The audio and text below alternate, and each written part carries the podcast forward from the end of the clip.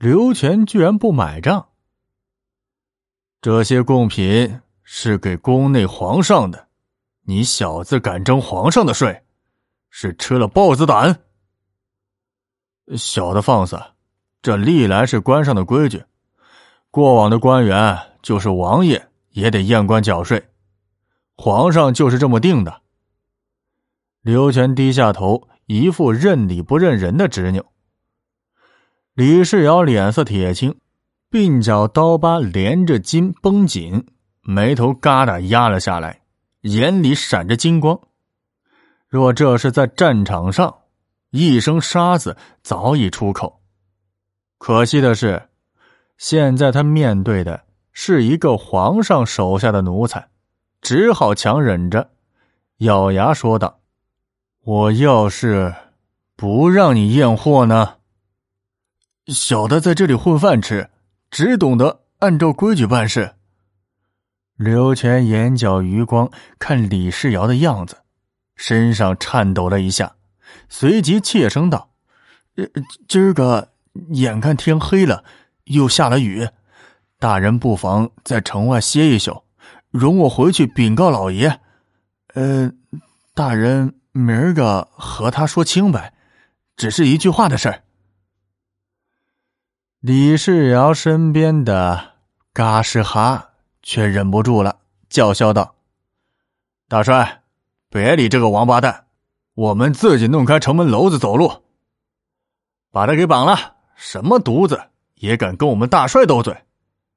大帅，我把他阉了，看他还敢不敢阉！”一时间吵吵嚷嚷，只怕房客都出来看热闹。李世尧一摆手。止住了嘎什哈们的叫嚷。这里是京城，不是云南，给我退回去，听我的令。随即转身对刘全说道：“他们是跟我打出来的丘巴，说话口无遮拦，你别见怪。”刘全缓和口气：“小的做事最没脾气，大人不用挂心。”李世尧接着沉下脸。我这车里装了这么多贡品，在这官房要是出了什么差错，他和珅拿几个人头来赔呢？刘全接口道：“呃这好说，税关的官丁就在对面那排营房，就为了怕有银子验官，不及进城，我和我们老爷特地从丰台大营调来一哨人马维持官房。”这种差事也有多次，都没出过什么闪失。李世尧阴沉着脸，刘全这一套显然是深得和珅的真传。他在军机处见过几次和珅，满脸笑容，见人就点头。因没见过什么军功，其实是军机处资历最浅的，谈起话题来只会懂得附和，并无真正见解。但是偶尔掺和几句，又让你找不出破绽。想到此处，恍惚间把刘全当成了和珅，很想一巴掌向刘全抽过去。但此地毕竟是京城啊，规矩毕竟是皇上定的。自己此行回来，还有比对付和珅更重要的事情。想罢，冷冷一笑，哼。既然这么着，也好。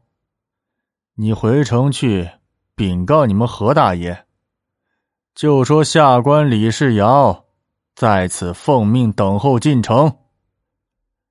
刘全呼了一口气：“不敢不敢，我立即去禀报何爷。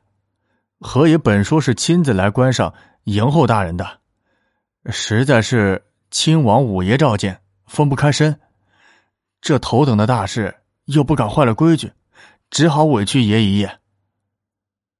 李世尧听了刘全牢骚，不耐烦道：“好了，告诉和珅，明日皇上要接见我，今晚阿贵在府里等我说差事，叫他看着办。叫兄弟们都过来，东院把车安置好，店里弄大锅饭先充饥。”我们就在这里等着姓何的。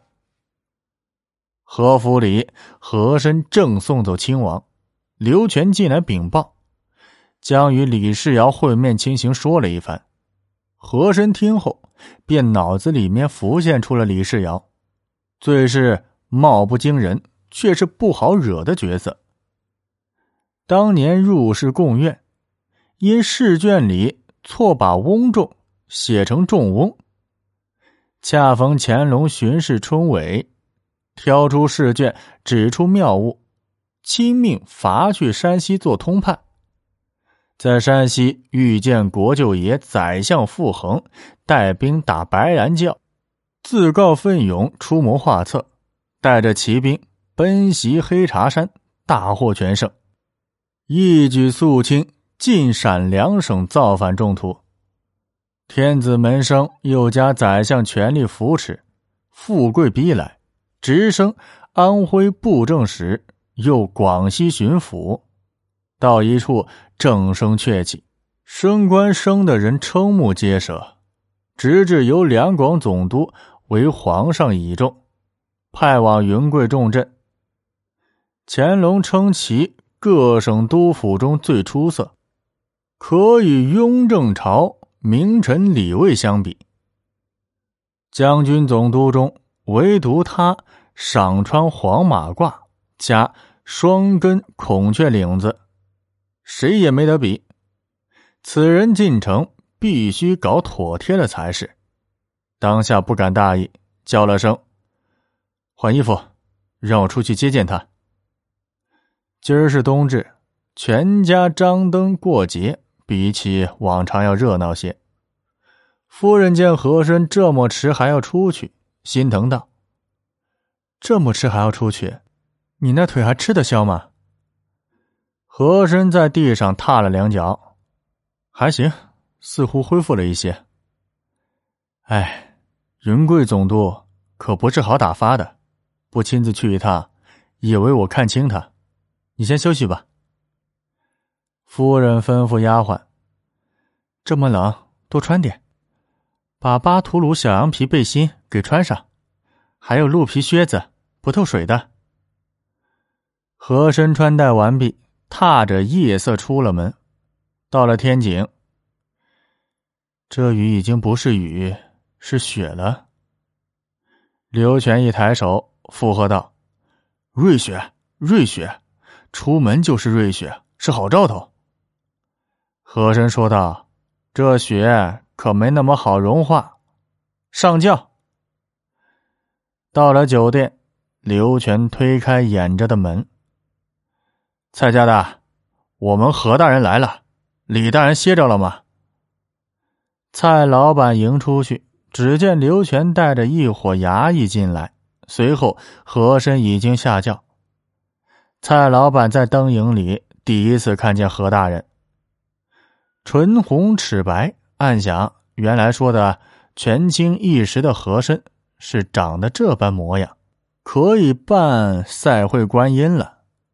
不过口中却笑道：“给何爷请安，爷吉祥。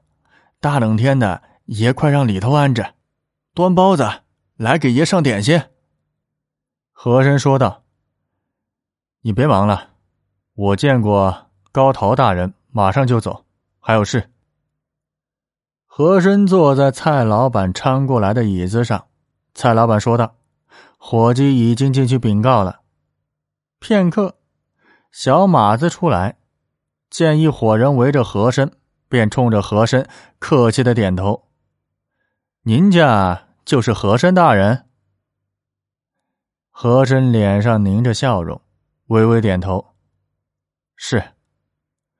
我们大人呢，正在写折子。”刚焚上香，请何大人在这里等候。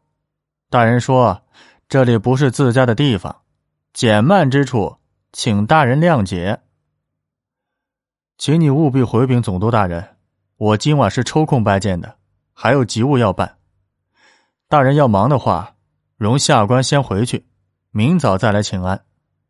要是后见时间短，我等大人写完折子，见过再回去。请大人稍后。小马子说完，转身回去，和珅也不理会。在他脸上瞬间露出的焦虑，也马上退了回去。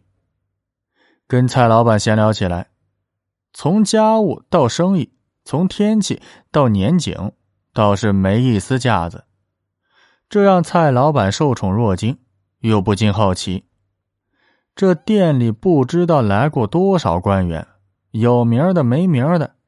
要数没架子的，第一就属和珅了。和珅都搭闲话，只是挨时等着李世尧的信儿。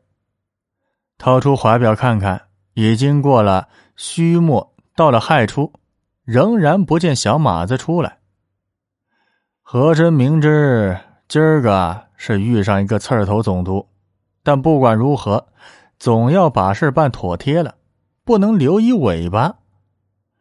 崇文门关税监督的位置，那可不是那么好做的。以前是一年一任，跟流水似的，捞一票就走人，管理一塌糊涂，账目一塌糊涂，从而也没有一任总督能得到皇上的信任。